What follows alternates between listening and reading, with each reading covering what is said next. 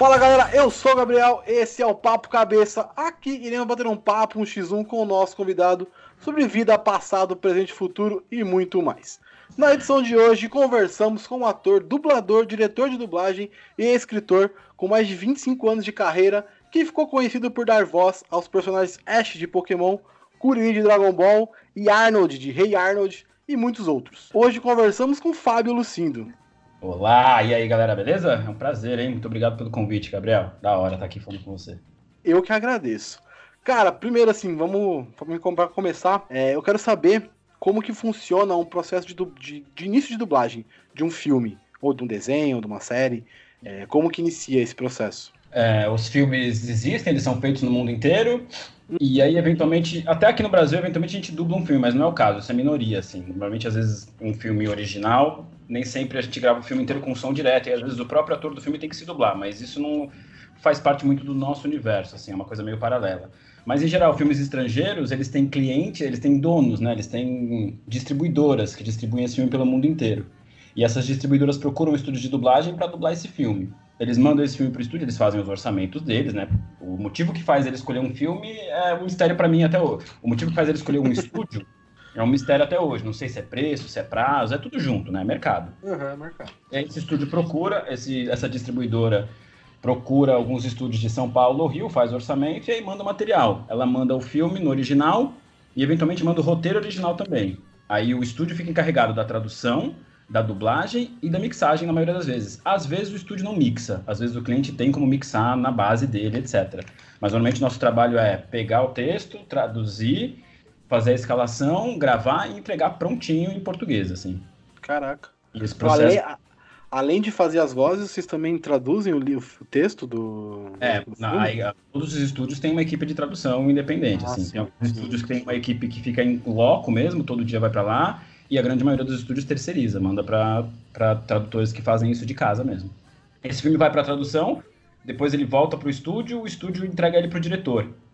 O diretor leva o filme para casa traduzido, leva o, o, roteiro traduzido e o vídeo. Aí ele assiste esse filme conferindo a tradução, vendo se está tudo certo, se nem tem personagem com fala trocada, já eventualmente fazendo algumas modificações de texto, vendo se o tradutor comeu alguma bola ou não, e fazer a escalação. Aí você escala, você determina qual dublador vai dublar qual personagem.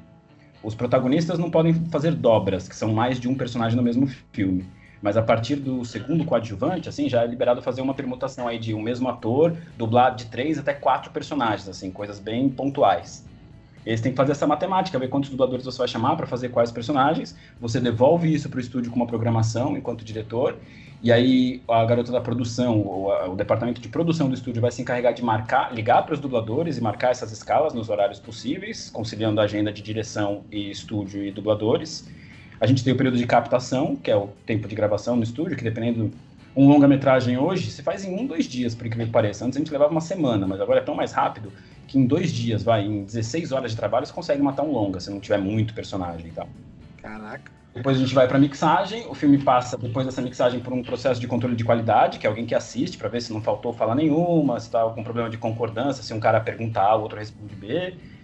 E aí isso é enviado para o cliente. Que, mesmo com todo esse processo, às vezes essa palavra eu quero que seja diferente, isso aqui eu quero que fale de outro jeito tal. Uhum. Então o filme não vai de uma vez, ele vai e volta algumas vezes entre cliente, estúdio, dublador, o filme dá uma passeada por aí.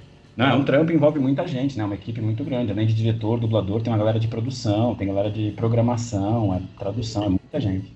Uma delícia, eu adoro. Ah, imagino, deve ser legal pra caramba. É, tem muito filme que você dublou que você queria dublar? Você viu o filme, sei lá, você viu que ia sair o filme porra, eu queria dublar, queria dublar esse filme e acabou dublando no algum é, personagem. É, dependendo dos personagens. Ah, isso já aconteceu na vida, assim, de eu querer dublar um filme e tá fazendo, assim. É, mas por coincidência. É. Quando vem para mim, pra, vem para minha mão para eu dirigir, eu evito me escalar, assim, a não ser que seja um personagem que eu olhe e falo assim, nossa, eu queria muito fazer esse cara. Aí eu vou. Mas eu evito, porque aí eventualmente eu vou fazer uma autodireção, vou ficar sozinho no estúdio com o técnico. Eu, eu prefiro ter sempre um olhar de fora também. E também por uma questão de distribuição de trabalho. Tipo, eu já tô lá, já tô ocupado, já tô fazendo isso, não tem porquê eu dublar um personagem em todos os filmes que eu faço, não faz o menor sentido. Uhum. Mas se eu achar que é pertinente e dá para mim e eu gostar bastante, eu vou lá e posso me colocar, eu tenho esse poder assim. Mas eu evito, porque eu acho que não precisa. Sim. É, eu tô dirigindo, preciso fazer. tudo. Fazer tudo também não, não, é. Não dá. Botar no protagonista de tudo, tipo, achar absurdo. Mas como é que você iniciou nessa carreira de dublagem? Cara, a dublagem das vertentes do trabalho do ator foi a última coisa que eu fui fazer. Eu comecei por acaso aos 5 anos fazendo publicidade, propaganda para TV, assim. Porque o meu irmão queria, na verdade, tem dois irmãos. Um irmã e uma irmã. Um irmão e uma irmã mais velhos. E o meu irmão, assim, tinha um amigo no colégio que queria. Tinha uma a mãe dele tinha uma agência de publicidade. Um dia ele chegou em casa com essa novidade. Falou, mãe, eu quero fazer propaganda. Aí minha mãe foi lá levou os três filhos, eu e meus irmãos lá na agência, só que meu irmão tava com oito, minha irmã com sete, eu com cinco, eles estavam sem dente, cara. Tinha caído os dentes deles. Aí falaram assim, ah, faz a foto do mais novo então, que ele é mais novinho e tá com, tá com um sorriso meio perfeito, assim, não tá sem dente. Fiz por acaso e comecei a fazer um teste atrás do outro, comecei a fazer muito comercial. Nesse processo, meu irmão e minha irmã desencanaram total, fizeram um, dois, acharam um saco, nunca mais fizeram. Uh, depois dos 5 aos 8, nesses três anos, eu fiz bastante propaganda, bastante publicidade, algumas fora de São Paulo, assim, viajei bastante com a minha mãe para gravar propaganda fora.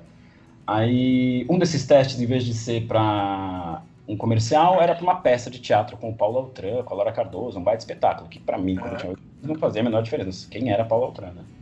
Mas minha mãe levou tal, e era uma peça muito bacana, um personagem muito... Era, a, a peça girava em torno da relação do vô e do neto, e aí a gente fazia o neto. Falou a gente porque fiz eu e o Rafael Barioni, Rafael Meira Barioni, é um cara que, meu, hoje ele, ele chegou a dublar, ele fez o X-Tudo, ele era o molequinho do X-Tudo que fazia as receitas tal.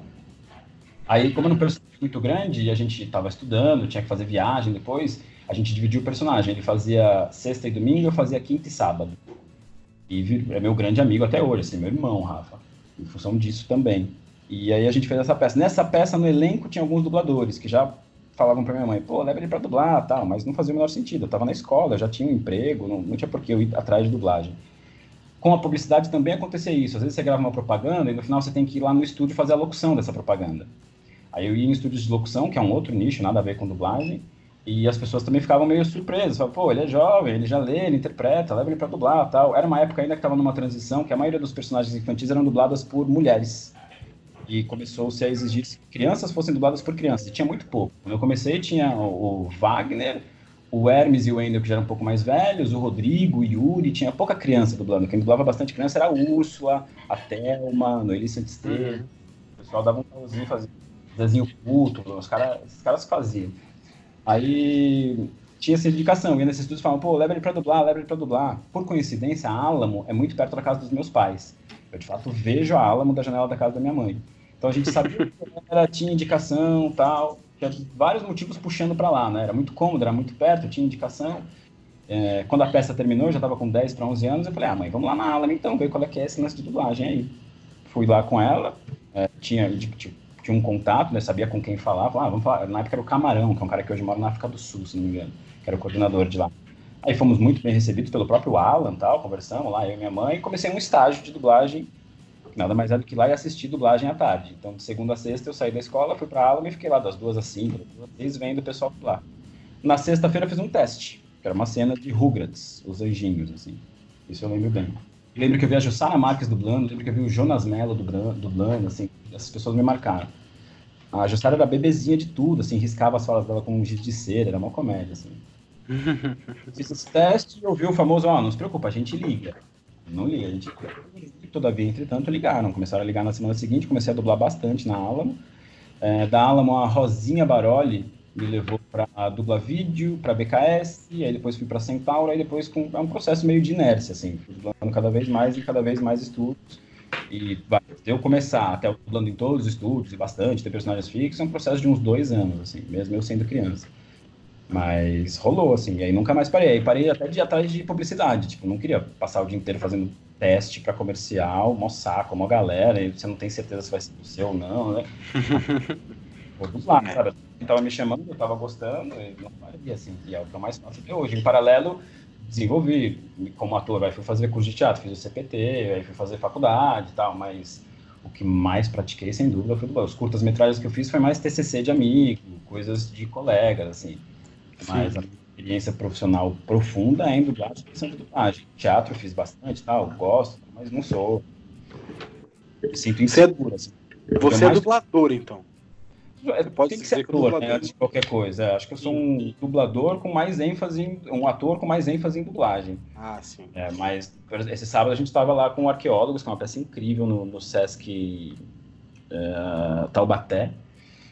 E eu estava já uns 4, 5 anos sem fazer teatro, a peça tem muito texto, estava meio inseguro. E, de fato, é outro mecanismo, outro tempo, outra coisa. E teatro é um tesão, mas acho que precisa. Se você só dublar a sua vida inteira, você vai ficar bem engessado, assim. Se você só dirigir, acho que o estúdio é bem opressor em alguns aspectos, assim, é, uma, é muito alienante. Então é bom você respirar, conhecer outras pessoas, fazer outras coisas, mas a gente, pela inércia, acaba sendo consumido, assim. Se você começa a dirigir, dublar, esquece, você não faz mais nada da vida, assim porque é foda, é legal, eu gosto, tal, é muito dinâmico, assim, você se compromete, né? Você pega uma série, você vai ter que fazer sempre esse personagem. E é difícil, o uhum. teatro toma muito tempo, difícil você ver alguém que consegue viver de teatro, mas existe, claro. Mas é uma correria, é difícil, é complicado. Mas nesse aspecto, as outras coisas, as outras vertentes da profissão de ator, eu acabei levando em paralelo, assim, não, não fui muito atrás de fazer isso, assim. Mas faria, assim, não, não paro. Mas a dublagem, com certeza, ocupa 70% do meu tempo. Qual foi o primeiro personagem? Primeira, a primeira dublagem, você lembra qual foi a um primeira? Filme assim? Um filme chamado A Cor da Fúria, com o John Travolta, e eu fiz o filho dele, que nem nome tinha. Tipo, só fazia uns papai, papai e tal. Era bem pouquinho. Que maneiro. Mas isso eu lembro bem. Assim, cheguei em casa, meu pai falou, ah, aí eu anotei, sabe? Filme A Cor da Fúria, mais ou menos seis falas. Tipo, eu tenho essa agendinha. e no começo, seus personagens nem nome tem, né? Faz o Menino 2, o Garoto B, faz vozerio, que é tipo barulho de sala de aula, barulho de recreio, barulho de estádio de futebol, que aí tem três, quatro dubladores no estúdio e pessoas falando coisas genéricas. Pode.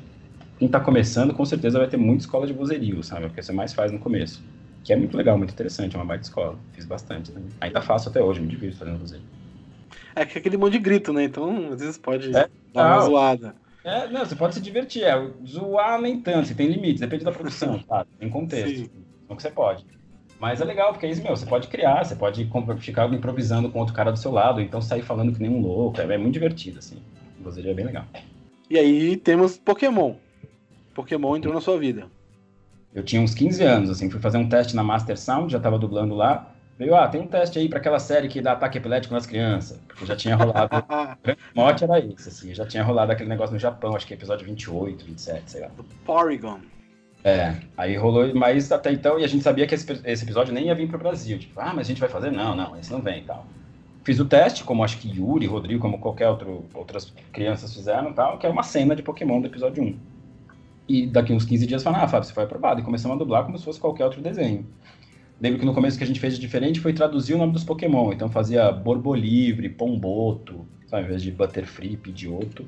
A gente deu uma traduzida. Aí depois, a gente tá no décimo episódio e fala, não, não, não, o nome de Pokémon é original, eles falam só o nome dele, puxa da ME e é isso aí. Eu sei que os nomes de Pokémon variam em alguns países, tal, mas o nosso chega direto do americano, a gente não pega do japonês. O Pokémon que chega pra gente dublar é sempre falando em inglês. É, o Ash não é Ash, né? É Satoshi. É, na França, é, na França ele é Sasha. Nossa. É, França e Bélgica, se não me engano, chama Sasha. No Japão, Satoshi. No Brasil e nos Estados Unidos, Ash. Varia, assim. E alguns Pokémon também mudam de nome, dependendo do país. São poucos, mas tem. Qual foi o primeiro, o Ash ou Kuririn? Primeiro, puta, eu não sabia. Não é muito na mesma época, se bobear no mesmo ano, mas eu não saberia afirmar qual dos dois é primeiro. Eu tenho muitas dúvidas. Porque o Dragon Sim. Ball eu comecei a partir do Z. Primeiro eu fiz o Z, depois o GT, depois eu voltei pro Dragon Ball. O primeiro Dragon Ball, quando foi dublado a primeira vez, quem fez foi até uma Lúcia, o Kuririn. Mas isso é muito antigo, uma dublagem que é até difícil de achar. O Goku era no Eli Esteban e o Kuririn era, o, era a Thelma. Mas aí teve a segunda dublagem, depois eu fiz, né? Mas eu adoraria redublar a saga Dragon Ball inteira, assim, eu faria completamente diferente. Isso é uma coisa que se me perguntar, o que você queria fazer hoje, eu redublaria a saga Dragon Ball. Ia ser mó legal. Por quê? Tô pra porque acho, É, porque eu acho que no Z, principalmente, vai, o Kuririn e Ash tem mais ou menos a mesma voz, sabe? Mesmo timbre e tal. Acho que eu faria o Kuririn diferente no Z gosto de como é tal, mas hoje eu faria de outra forma. Acho que era uma época também que eu tava dublando muito Pokémon, tava dublando um monte de coisa e tudo mesmo com aquela voz. E eu já era um pouco mais velho, já devia ter uns 16, 17. Uhum. Exatamente. Tipo, não precisava, sabe? Acho que eu podia diferenciar um pouco mais um do outro. Comecei a fazer isso a partir de GT, assim. Mas era até uma crítica pessoal minha, né? Tipo, meu, vou ficar fazendo essa voz pra sempre, tá? É, é esquisito. é difícil pra moleque, é esquisito, porque é, a gente é estimulado a se infantilizar. Porque tem pouca criança tal, e quando você vê isso, você tá, meu, é, com 20 anos dublando os moleques de 13 fazendo vozinha, sabe? Porque as pessoas acostumam com você. Hoje isso mudou, porque tem muita criança foda dublando, mas naquela época era isso. Mas ao mesmo tempo, hoje eu dublei um moleque, eu, fiz, eu dublei um filme que eu fiz um moleque de 15 anos, entendeu? A voz é completamente diferente, né? Tem Dá pra fazer e tal. E até colou, assim, filme francês, mal da hora e tal. Mas até rolou. Mas, é, a gente consegue, né? Dá pra subir um tomzinho, falar um pouquinho mais na cabeça, ó. Essa percepção de mudança de voz é com base na voz original? Você tenta sempre emular a voz original? Exatamente. Você... Para mim, essa é a referência principal. Assim. É uma coisa que eu vou tentando emular e simular meio automaticamente, sem chegar naquilo. Óbvio uhum. que eu não consegui, né? Exatamente igual, mas ao ouvir, isso é um baita estímulo, assim. E aí você vai tentando reproduzir aquilo. É exatamente isso. Esse, esse processo de dublar desenho, é, você faz até hoje desenho ou Sim. deu uma parada? Tudo, filme, desenho, seriado, absolutamente tudo. Tem algum desenho atualmente dublando? Não... Tem aqueles que eu não posso falar, né? Ah, sim. Mas acabou. Você estreou, estreou agora o Psyche, né? Na Netflix. Esse anime é muito louco. É, a vida entre a maravilhosa vida, a vida desastrosa de Psyche. Foi o que lançou essa semana, se não me engano. E o que a gente tá gravando agora, não posso falar. De desenho, acho que é isso. É, é o que eu a gente está numa noia hoje em dia bizarro. Os estúdios estão com controle de acesso e confidencialidade bizarro, que as coisas que eu estou dublando neste exato momento eu não posso falar. Eu posso falar. Isso nunca foi assim ou isso é uma parada? Não, nunca foi assim. Começou tem uns 4, 5 anos, assim, começou a ficar mais restrito. Não, nunca foi assim, absolutamente. Antes eu, quando ia dirigir um negócio, pegava um pendrive, espetava lá no computador do estúdio e levava para casa. Hoje eu tenho que baixar de um servidor, sei lá o quê, com uma senha que muda a cada duas horas e não pode ficar no HD do meu computador, e para entrar no estúdio tem que deixar o celular na recepção e passar código é, impressão digital, marcando a hora que entra, a hora que sai, tipo, chato. Chato, mas é um mal necessário, eu entendo. É para evitar pirataria e tudo mais. Eu evitava de informação mais do que pirataria, porque o que está rolando hoje em dia, o que mudou em relação à dublagem, é que antes a dublagem era uma coisa estritamente de pós-produção. Uhum. O cara fazia o filme, depois ele ia mandar para dublar. Hoje em dia, com essa onda de lançamento global, é, simultâneo, a dublagem já está inserida na pré-produção. Então, às vezes, a gente dubla um material em cima de primeira cópia, segunda, sabe? Uma coisa que nem está montada com chroma key aparecendo, com câmera. Sabe, os caras já falam, meu, vai adiantando, porque quando estiver pronto, vai vir só a versão final, você só faz as falas que faltaram e lança, porque uhum. isso vai ser lançado no mundo inteiro, dublado em todas as línguas. Então, isso, o processo de dublagem que antes era muito mais pontual, agora ele se esparrama durante um tempo. Assim, a gente dubla a série enquanto a série está sendo feita. E óbvio, é um ano, um ano e meio, óbvio que a informação poderia vazar, né? Sim. Porque não é uma coisa mais rápida, mas. É, então, para se prevenir disso, acredito que todas as distribuidoras estejam fazendo isso. Entendeu? Agora eles exigem, exigem para eles contratarem um estúdio, o estúdio tem que ter, sei lá quantos. Tipo aqueles selos ISO 9001. Uhum. Em que o estúdio tem que ter certificado de três ou quatro empresas de segurança de conteúdo digital, assim. É um pré-requisito. É, tá, tá, bem, tá bem forte isso no momento. E antes não era, absolutamente. Acho bom até. Assim, é, é isso. Proteção, né? Gente, é isso, não posso falar o que eu tô fazendo, porque assim, eu não gosto. Tá... Vale, vale, como chama? Psyche? Psyche Kusu, a vida maravilhosa, a vida trágica. Só tá dublado do spin-off, mas tá na, no Netflix. Cara, vale a pena, é divertidíssimo. Psyche Kusu no Psynen, é isso? Exatamente, exatamente. É, voltando a Pokémon um pouquinho. É, você passou 16 anos dublando Pokémon? Acho que é. É, é muito tempo. Trouxe uma fama para você dublar Pokémon? Uma fama, seja conhecido pela voz e tudo mais? Pela voz não, porque o time do Ash é bem diferente do meu, sim, né? Sim, sim. Sim, trouxe um reconhecimento de trabalho, sim. É o personagem que é mais famoso, que é o mais, pelo qual eu sou mais solicitado, que é o que mais pedem para fazer, que é o que mais falam, ah, você fez parte da minha infância, sem dúvida. é, você fez parte da minha infância, eu não quero é, falar mas, assim. Mas aí, para você, mais por causa do Ash ou pelo Kuririn? Putz, os dois, porque assim, o Kuririn eu vi muito também, né? O Kuririn até antes do, do Pokémon. Antes? Você via Dragon Ball antes de Pokémon? Sim, sim. Passava na Band, Dragon Ball e tal. É, ah. Pokémon veio depois na Record, enfim. Mas eu, eu lembro mais do. Puta, eu lembro mais, mas eu lembro mais do Ash. Eu acho que ele estreia no cabo, eu acho que ele estreia em Cartoon. Ele vai pra TV aberta depois, uns dois, três É, dias. sim, porque aí eu via. Por isso que eu vi primeiro o, o Dragon Ball. Eu tava na Band. Exatamente. Eu lembro, eu, eu lembro mais do Ash, porque o Ash é o principal, é o, o personagem que a gente ah, segue tempo todo é. e tal. Mas. É a saga dele, né? É a saga dele, exatamente.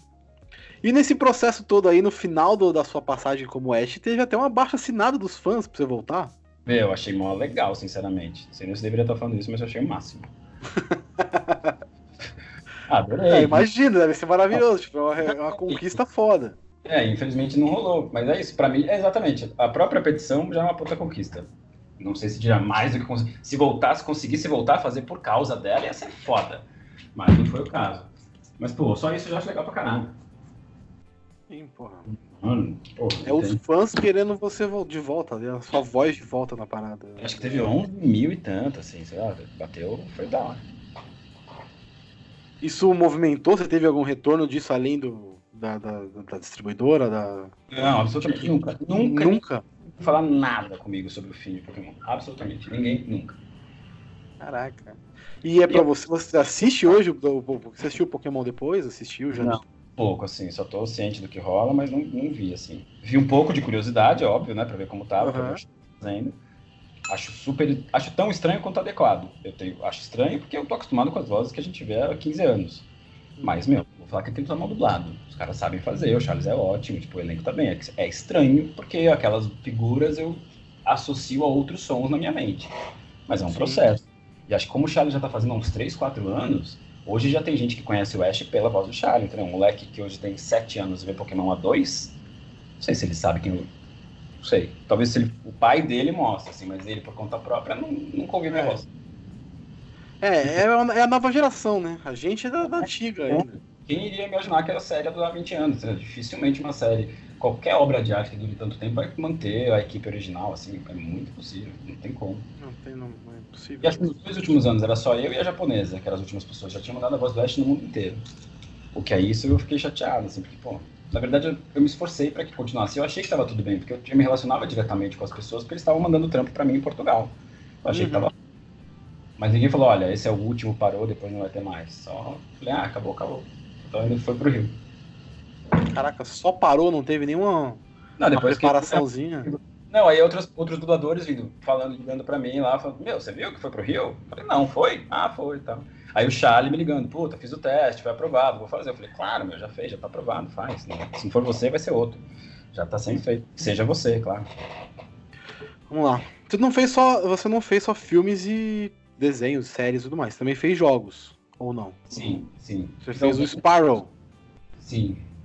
Eu acho que o último e mais marcante é a, a, o rework do Ezreal em League of Legends. Sim, porra, exatamente. Fiz o. Como é que era o nome dele? Tem o Jim do Grand Chase. Uhum. E o primeiro da história mais classicão é o Harry Potter e o Draco nos quadribol da vida, meus primeiros joguinhos de PC. Mas isso é tipo 2000, 2001. Nossa, muito antigo. Aí é um processo de dublagem diferente, acredito. Diferente. Ou mesmo... De dublagem, chama de localização. Nem chama de diferenciar, é bom dar outro nome, assim, tá? porque é outra coisa mesmo. E agora que está crescendo, o mercado que no ano passado, nos últimos dois anos, cresce exponencialmente, absurdamente, e próximo e ano que vem vai explodir. Não tenha dúvida. Cada vez tem mais jogos, e os jogos também nessa onda igual dos filmes de, de, de a gente fazer enquanto eles são feitos em pré-produção, junto com a produção, entendeu? A gente vai localizando ao mesmo tempo. O jogo é lançado no mundo inteiro e tem um monte de opções e, e é, extras, etc. Assim, a coisa não vai parar, assim, é muito vídeo. Então a obra meio que não vai ficar fechada, né? Vai ter sempre uma continuação, ao que parece. E são muitos jogos, cara. E um jogo demanda muito tempo, muitas horas de gravação, é um baita trampo. Então, muita gente. Se fizer cinco jogos de Xbox, cinco jogos de Play 3 num ano, já, todos. Tá maluco. Demora quanto tempo em média um jogo? Vai, o Sparrow, quanto tempo? É, você ficou. Ah, a gravação do ator, não. O ator Sim. vai lá e mata horas, é, 15, 20 horas, sei lá. O protagonista de jogo, 20, 25 horas. Mas é isso, o que está acontecendo é isso. Antigamente era exatamente isso. Vai fazer 25 horas, você fez esse jogo. Hoje em dia, são várias sessões de 15, 20 horas ao longo dos anos. Entendeu? Ah, veio um lote 1. Tipo, o jogo continua vivo, né? As histórias estão ah, se desenvolvendo online, está tendo continuações. Tem as DLCs que vão aumentando é. o jogo e tal. Sim. Então o jogo vai durar anos. Assim, ah, chegou a continuação do jogo aí pra você fazer. Chegou mais uma coisa do jogo. O jogo vai se expandindo, né? É muito louco. Uhum. Não tem imagem, a gente recebe só arquivo de áudio, só referência de áudio, tem que sincronizar, é bem mais mecânico, assim, é muito. Né? não, tem, não, tem, não tem imagem? Só quando é aquelas cutscenes. Quando é realmente ah, tá. um filme no jogo, sabe? Quando o jogo uhum. tá, você assistir um filme, aí a gente dubla igual como se fosse um filme. Mas durante o jogo, não, a gente recebe arquivos de áudio a gente dubla em cima da Wave. No meu monitor eu tenho o texto e a Wave, para eu ver quando eu começo e quando eu termino. Às vezes tem uma tolerância de 30%, 10%, 15%, às vezes nenhuma. Tem vários tipos diferentes, assim, de exigências. Mas é muito mais mecânico, assim, é muito mais maluco. Assim. Tem um processo de embocadura, né? De tentar encaixar a palavra na boca do personagem. Principalmente em filme. Tem no, jogo, menos, no jogo menos, nos filmes mais. Sim. Isso é um processo muito complexo de, se, de ser feito? Eu acho que é o mais complexo e é o que faz a diferença. E é tipo, é. Eu acho complexo, é o que faz a diferença, é o que eu mais gosto de fazer. É, é, é mano, porque aí é justamente isso, é você achar uma fisiologia de boca e com, com uma palavra na sua língua que termine igual que é? Uma palavra que termina com U, que termine com A, com P, com T, sabe? Essas consoantes que são mais marcantes. Uhum. Dá encaixar isso, assim, sem perder contexto, sem perder informação. É o mais legal, mas, puta, isso demora, isso demora, isso, isso é em condições ideais, entendeu? Normalmente as pessoas estão preocupadas com isso mais em fim de frase, se estão. Caraca. Nossa, é muito trabalhoso. Fazer isso um filme inteiro pensando isso em todas as frases, nossa, não daria para fazer como a gente produz hoje em dia, entendeu? Hoje... Em desenho nem tanto, né? Depende do desenho. Se o desenho é tipo um South Park, que é um quadrado preto piscando, agora se é um Frozen da vida que é melhor que um ser humano, aí é dublagem também, né? Depende do Sim. desenho. Anime, chegou... Os, os caras no anime, o cara grita A e tá uma frase escrita embaixo, né? é, realmente. Acha aquela frase ou se você só grita A igual o cara. Você chegou a fazer algum filme assim de. um filme de animação? Eu fiz uma pontinha no Divertidamente. Só uma pizza lá, um brócolis muito loucos. Fiz... que legal. Isso, ah. Mas nesses Disney Pixar assim, fiz muito pouca coisa. Fiz o Sonic no, no Ralph. Sim. E sempre faço. É, nunca fiz esses, esses filmes da TV de Disney assim, fiz muito pouco. Quando eu fiz, fiz vozeria e tal. E por coincidência, por acaso, não, não sei. Tipo, num estúdio que eu trabalho, pessoas que eu trabalho, tipo, não rolou, simplesmente não rolou. É, questão de direção, você é diretor, né? Já dirigiu várias coisas, vários filmes e desenhos, enfim. É, como que é o seu processo de escolha dos atores? Nossa, sofrido. É, pra mim é difícil. É, eu, eu apanho pra escalar, pra mim é difícil mesmo, é difícil. Mas roda, eu tenho listas com o nome das pessoas, falo, ah, não sei, porque às vezes eu acho que é, que é difícil encaixar alguém para fazer aquilo, às vezes eu acho que eu sou meio viciado, que eu gosto sempre das mesmas pessoas, é, queria ter, ter uma database no meu cérebro muito maior do que eu acho que eu tenho, entendeu? Mas acho que essa parte assim entendo, assim, manjo do timbre das pessoas, assim, pelo menos São Paulo acho que eu manjo. Tentar achar match de voz. Mas às vezes é isso, não é sobre match de voz, às vezes é uma questão de aparência, às vezes eu abro mão de match de voz por, por, interpretação, por uma coisa que eu sei que o cara vai fazer, entendeu? Às vezes o cara tem a voz igual, mas, puta, ele não vai entregar. Então eu prefiro um cara que não tem a voz exatamente igual, mas que consiga dar aquelas nuances e fazer o negócio direito. E é isso, ficar nesse jogo, tipo, entre escolher um e outro, e aí depois dos protagonistas você tem as pontas. E você pode dobrar, tipo, o mesmo dublador pode fazer três ou quatro personagens. E porque estão, são regras, a gente tem um acordo coletivo que determina isso. E aí fazer essa matemática, tipo, ah, esse ator vai fazer esses quatro, esse outro vai fazer esses outros, e os quatro não podem estar muito próximos, tipo, eu fico maluco, eu perco algumas horas da minha vida, assim, envelheço alguns anos. É, é ah, porque me... o, o, mesmo cara não pode falar com ele mesmo no filme. Exatamente, nem muito perto, nem tipo um, dois minutos depois, não é recomendável não. E essa parte matemática que eu deixo para fazer no final, e eu apanho, eu sempre erro, eu sempre acabo tipo, fazendo coisas que eu não poderia e tenho que, tipo, quando eu vejo eu tô chamando um dublador para lá fazer uma fala, porque por matemática, porque eu sou ruim em matemática, basicamente, eu não sei. Mas gosto, é, puta, ao mesmo tempo é o mais legal, onde você pode, meu, deixar o texto, putz, você é meio, você refaz a obra, né, você, você põe a cor local de uma forma transparente, você acha muito legal. E gosto, o trampo é basicamente esse. É conseguir um bom elenco, conseguir que as pessoas entreguem o que você gostaria e falando de um jeito pertinente, assim, que respeite a obra, mas que traga para uma realidade nossa. Nesse tempo todo de dublagem, qual foi o filme mais que você falou, caraca, esse foi fera de ser feito? Esse foi o mais da hora, assim, não só de dublar, mas de dirigir também. Puta, eu gostei de, dessa ter, de Evangelion, eu gostei sempre de dublar, e agora de ter dirigido a terceira versão e dublado de novo, 15 anos depois, foi, foi muito legal. Isso pra mim é muito foda. E um filme, nada a ver, do nada, A Gênio Indomável. Caraca, Gênio Indomável? Você dublou? Eu dublei, então, eu dublei recentemente uma versão, já tinha sido dublada, entendeu? É um filme que eu vi, que eu gosto, e de repente chegou exatamente, falei, nossa, caramba, Gênio Indomável, na Sigma, do nada, nada a ver, assim, o Jorge vai fazer. Pô, legal. Aí eu gostei pra caramba de dublar, porque é isso, é um filme que eu gostava. Pô, legal. Eu vi que você tá se enfiando em teatro agora também, né? É, sim. Eu vi os seus stories no Facebook, no Instagram esses dias, tava lá em Taubaté, é isso? Domingo a gente sim, fez sim. uma apresentação sim. pontual, assim, eu faço só essas viagens, eu substituo o Vinícius Calderoni numa peça uhum. chamada que ele escreveu e dirigiu. O Vinícius, ele, puta, é um gênio, um cara absurdo, ele, tem, ele participa de uma banda que chama Cinco a Seco também, ele compõe, toca tudo, cara é monstro, monstro. E como ele faz 17 mil coisas ao mesmo tempo, ele tá com três peças lá, duas turnês, não sei o quê, aí desde que eu voltei, eu voltei de Portugal, eu tava aqui, o Arqueólogos continua fazendo umas viagens pelo interior e ele me chamou para fazer. Eu achei incrível, uma peça que eu já tinha assistido, acho que fiquei maluco duas vezes, falei, meu, que peça incrível. E às vezes, é, para mim, o meu termômetro é isso. Quando eu vejo uma peça, eu gosto assim, nossa, o meu termômetro, puta, eu queria estar tá fazendo isso. Isso rolou com arqueólogos. E depois fazer, meu, é mó legal. A última peça que eu tinha feito era música para cortar os pulsos, que também é uma peça incrível, que eu fui assistir, pensei isso e rolou, por coincidência, mas é de 2012. E, Caraca. É, então eu tava cinco anos sem fazer teatro, quatro, cinco anos. Então eu tava meio enferrujado.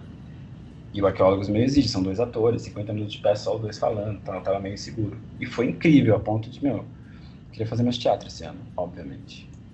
Preciso parar de dirigir dublagem, só dublar e aí eu consigo fazer outras coisas, entendeu? Porque dirigir dublagem e dublar, você só, só faz isso da sua vida. Você dubla e... quantos filmes por ano, assim, mais ou menos? Uma média? Não tá, difícil, não faço ideia. Não sei se é muito. Tem dia que você não dubla nenhum, tem dia que você dubla três. Não Caraca. dá. É, não é muito. Não, não tem, uma, não tem uma lógica, né? Não. Mas é melhor você tá pra baixo, né? Se tá pra baixo, se você for muito, dá tipo 300 por ano. Caraca né, 365 dias no ano, você faz um por dia, tira, sei lá, 250 por ano, pode ser também chutando baixo. Entre filmes, chamando episódios de série também de filmes. Sim, sim, sim, sim, sim, sim, O volume é cada vez maior, na verdade. A gente dubla, meu, desde a digitalização, nossa, o volume de trabalho aumentou muito. É exatamente o volume de arquivo de imagens digital, sabe? Uhum. É, imagino, porque cada vez mais sendo produzido coisas de diferentes locais, não é mais. Cada vez é mais rápido de fazer, cada vez tem Exatamente. Mais tem mais gente fazendo também, né? Tem mais lugares diferentes mandando coisas. É, as plataformas de streaming fomentaram muitas produções locais, né? Uma coisa que antes era muito... Os Estados Unidos, que não era acostumado a dublar, agora tá tendo que aprender a dublar. Muito louco isso, né? O fenômeno dos caras lá. Eles tudo é produção local, né? Só consumia produção interna. Aí agora, meu, vem um monte de série francesa, série dinamarquesa, série alemã. Tá tendo uma onda, assim. E o Hermes Baroli tá participando desse processo, assim, muito louco. Admirável. Foi lá para Los Angeles, tá dirigindo e dando aula de dublagem. Mandou muito bem. Caraca, que legal. É. Hermes, que é o dublador do, do é Seiya. Exato. Seiya. Caraca, que legal, é. que maneiro. Tá benzando. Tá com a do Brasil aqui, tocando com a mãe dele, assim, tá virando. Uhum. E foi pra lá, casou, tá lá e tá fazendo esse trampo. Tá bem, Zé. É, você tentou até ser escritor também, né? Talvez seja o que eu mais tente ser e não saiba, não sei. Eu tenho hábito, assim, mas não tenho, tenho maior vergonha de publicar, não publico. Tenho minhas questões, assim, não sei. Mas escrevo, tenho o hábito de. Me ajuda. Você, você tem um livro publicado ou não? Tenho também por acidente, porque um dia a gente o Rafael Gomes, que é o autor do Música para Cortar os Pulsos, que é, o, que é muito amigo do Vinícius Calderoni, que fez essa, o Arqueólogos, o Rafael escreveu música. E um dia ele escreveu um texto chamado O Dublador, para mim, um monólogo. E esse texto existiu uma. Muito louco. Esse texto existiu uma vez, a gente fez só uma leitura dele, que eu nunca tinha lido antes. Fiz exatamente como um dublador. Cheguei lá um dia na, na minha vida, marquei com o Rafael. A gente foi lá no, no Capo Bianco, num festival lá de leitura e tal, e eu li aquele texto. Pronto. Ele só existiu aquele dia. Nesse dia a gente falou, nossa, vamos montar, tal, vamos montar, deu uma pira de montar. Na hora de montar, nesse processo, eu pensei, ah, quer saber? Eu vou pegar alguns dos textos que tem no, no monólogo, fazer um livro e, e entregar para as pessoas no final meio de lembrancinha, sabe? Uhum. No final a gente não montou a peça, não teve a temporada e o livro acabou saindo. E aí, resumindo, é isso. E aí você virou escritor? Ah, não sei se virei, não sei se é isso que me legitima tal, né? Uma publicação. Porque em teoria qualquer pessoa pode fazer isso, não sei se é isso. Sim. Eu acho que desde que eu aprendi a escrever, eu escrevo, né? E acho que é isso. Não, não, não sei, não sei. É, não sei. Queria conseguir escrever mais dramaturgia, assim, tem muita coisa pela metade. Uhum. Problema com o roteiro, assim. Escrevo mais esses textos igual os que tenho até então publicado. Tem um outro já para editar, mas a menina que medita também é meio uma amiga que faz quando ela pode. E aí ela quer fazer lançamento e eu não quero, aí ela dá uma brochada porque eu não quero. Sabe? É... Mas vai rolar, tá saindo. Você, desde muito jovem, trabalha e, e vive nesse meio de, de arte, dublagem, ser ator. E como que foi para você, como um adolescente, um moleque de 15 anos, conciliar tudo isso? Deu uma pirada? Deu uma surtada? É. Não, achava que não. Mas eu faço terapia há uns bons 10 anos e entendo que sim. É, é isso, porque é difícil. Não dá para falar que uma criança que trabalha tem as mesmas noções de tempo, de responsabilidade, de espaço, de que é dinheiro, de isso, de conviver com outras pessoas mais velhas. Então, sim, é, adorava. Nunca, acho que nunca sofri, mas também nem sempre fui trabalhar feliz, assim. E isso uhum. sim, já era uma, uma relação com, o trabalho mesmo, é diferente. É, tinha minhas questões com a minha família, também de grana, etc. Então, meu, junta muita coisa. Então, uhum. Eu acho bom. Não, não, não, que eu queria que fosse diferente, mas talvez eu queria ter começado a terapia mais cedo. mas nem sabia como cedo. Também achava que era coisa de doente, etc. Eu acho incrível, assim, mas entendo cada vez mais que, é, claro, moldou muito do meu caráter, do que eu sou quanto indivíduo e dos meus, das minhas questões de infância que eu tento trabalhar até hoje, assim. Sim, sem dúvida. Isso, mas qualquer trabalho, entendeu? Né?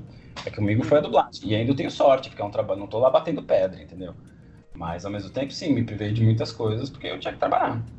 De tardes de nada, assim, durante justamente minha adolescência. E trabalhar e estudar é foda, mesmo na faculdade, assim, é puxado, quando você já é mais adulto. Quando é criança, ainda fazer o colegial trabalhando é meio puxado. Mas foi bom, assim, não acho ruim. O que me coloca nisso, né? Eu tenho 35 anos, 30 de, de trabalho, assim. Sou relativamente jovem, mas já posso falar de um lugar de uma certa experiência, assim, vi muita transformação, na real, né?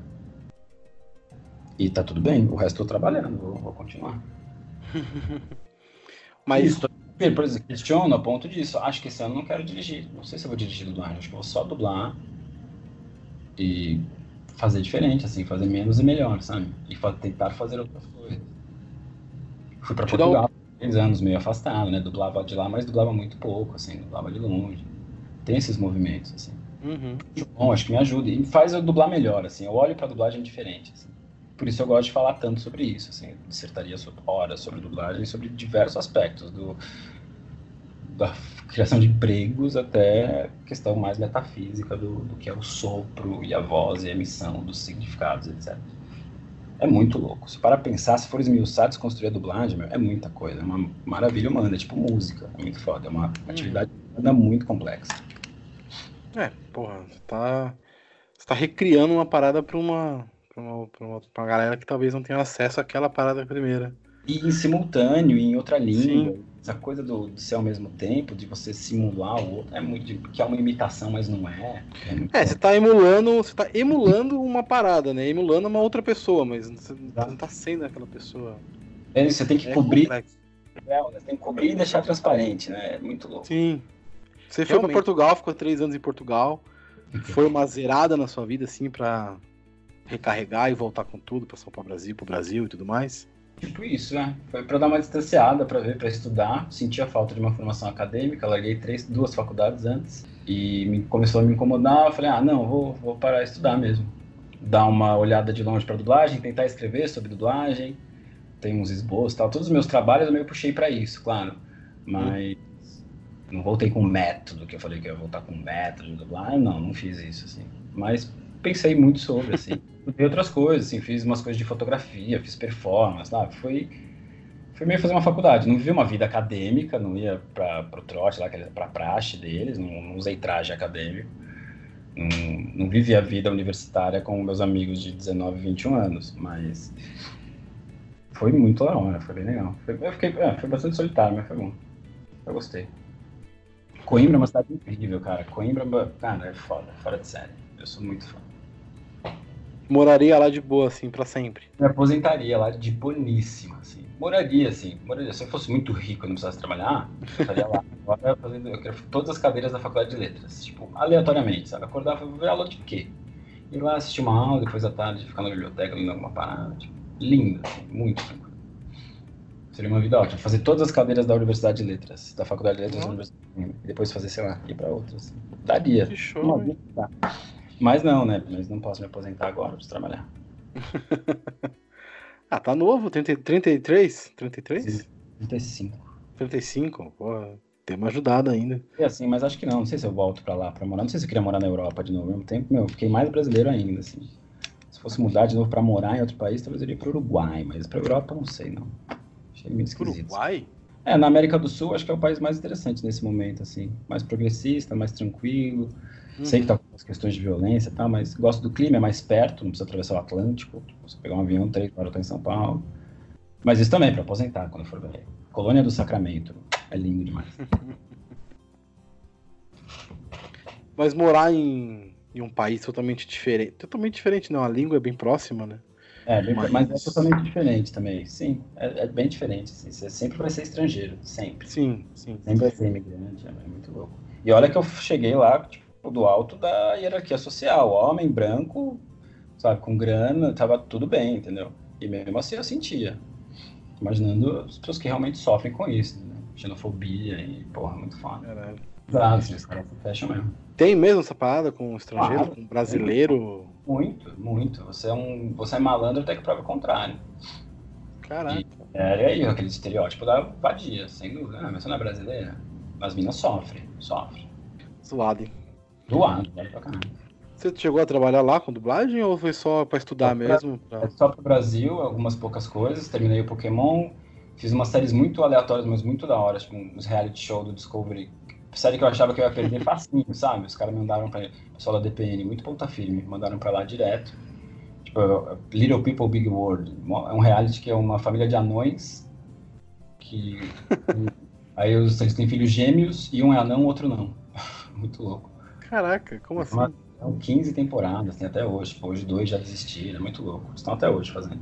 E eles mandaram para lá, eu gravava de lá. Coimbra não tem estúdio de dublagem, então eu alugava um estúdio de música e gravava bem assim, bem, bem anos 90, bem devagar. Era no computador, mas parecia que tava na fita. Porque o cara não estava acostumado também. Tipo, era a bateria de uma banda, tipo, chama Anakin, uma banda legal portuguesa, vale a pena procurar. E aí eu gravava com ele e mandava pro Brasil. Essa série, fiz um pouco do Alvin e os Esquilos, mas perdi também, o seriado. Pokémon eu tinha aqui para Lisboa para gravar. Fiz o filme do Arnold de lá, muito legal. Quando a Úrsula foi visitar no, o último filme do Arnold, eu gravei de lá, de Portugal, de Coimbra, sozinho, esse foi da Caraca. Que trampo, hein? Uma, a Úrsula foi num fim de ano lá, com a mãe dela, com a Isabel de Sá, com ela, então eles foram passar o Réveillon lá, me encontraram em Coimbra, e ela levou um HD com aquele Tirando Atraso, o filme com o Zac Efron, com o Robert De Niro. Sim, sim, sim, e a gente gravou lá, assim, foi uma da hora, isso foi, foi legal. Ah, você faz a voz do Zac Efron, né? Em alguns filmes, sim. A trilogia High School Musical, o Charles St. Cloud, uh, esse Tirando Atraso, é, tem o, o, segundo lá de Grease, né? Ele fez uma releitura. Mas você só faz a voz na, nas cenas normais, assim, ou você canta também igual ele cantava no High School? Não, não, não. Não, só, só, ele, só ele falando. Nunca tentou nem dar uma cantada pra ver se sai? Não, esse ano eu vou tentar aprender a cantar, cara. Demorei pra fazer isso, né? Eu não canto. Canto de brincadeira, assim. Gosto de cantar, mas canto em casa, uma vergonha, mas. Às vezes, às vezes... Ah, mas ó, esse ano, isso foi, foi incrível, modéstia à parte. Teve o lançamento lá do Netflix do Dark Crystal. Sim. Do cara do Muppets, né? Uma baita série legal, uma releitura da década de 80 e tal. E aí eu fiz o Hup, que é um cara que fala Podlin, que é uma língua élfica. Uhum.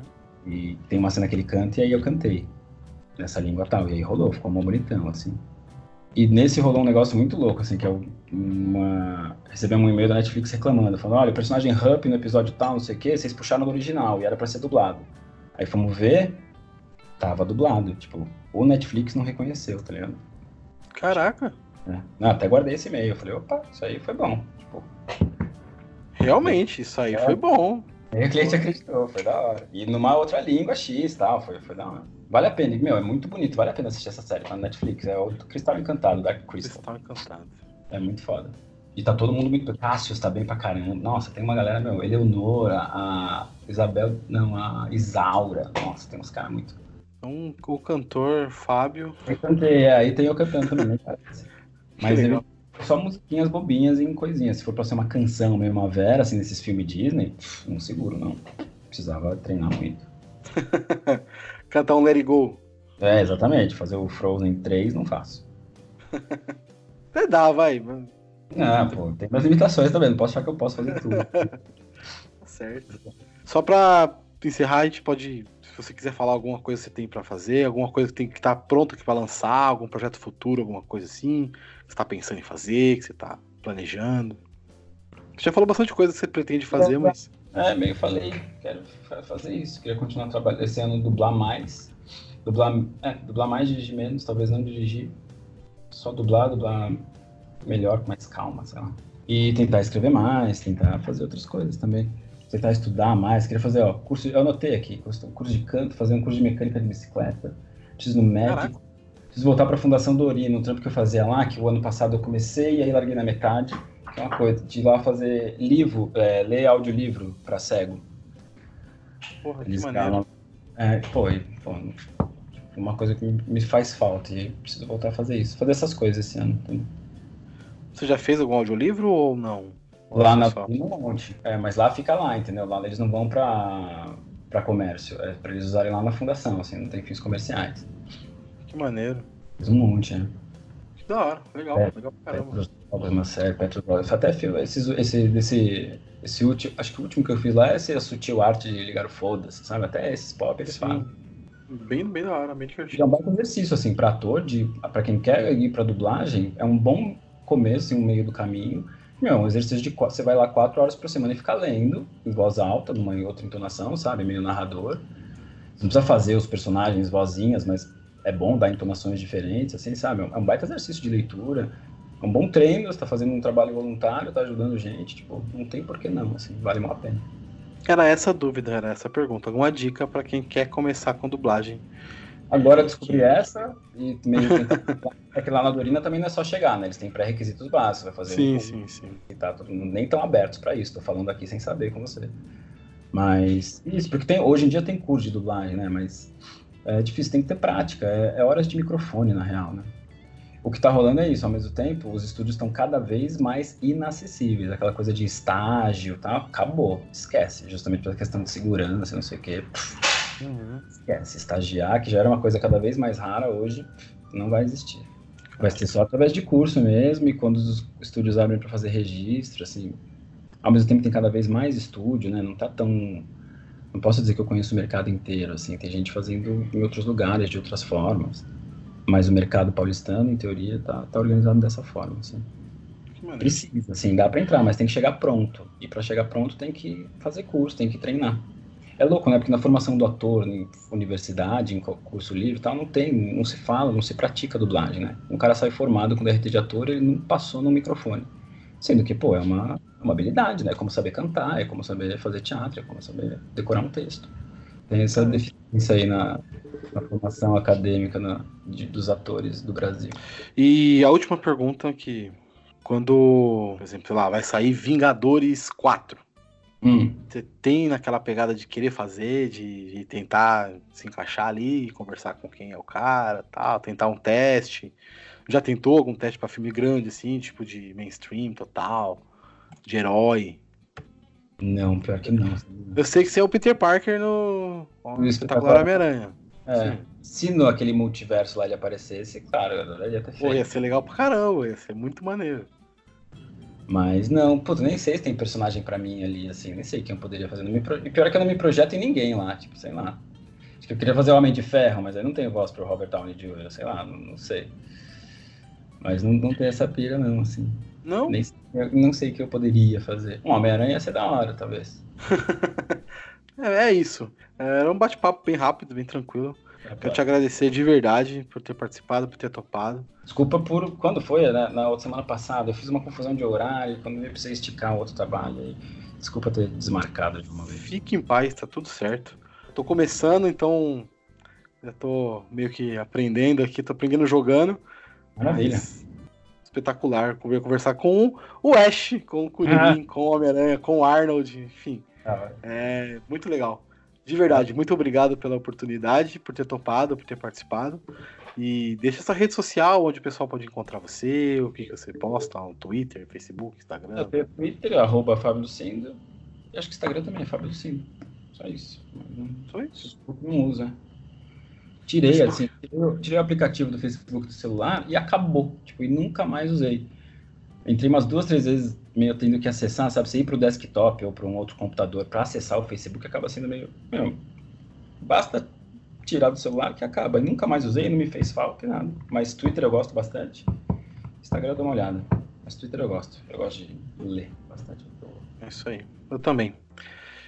E você ouvinte pode encontrar o Sete Letras no Spotify, Apple Podcasts, Google Podcasts, em qualquer agregador de sua preferência e nos siga nas redes sociais, Instagram e Twitter, arroba Sete Letras Podcast e o meu Instagram particular, que é arroba gabs.sete É isso, Fábio, muito obrigado. Valeu, Pessoal, obrigado. até a próxima. Valeu, tchau.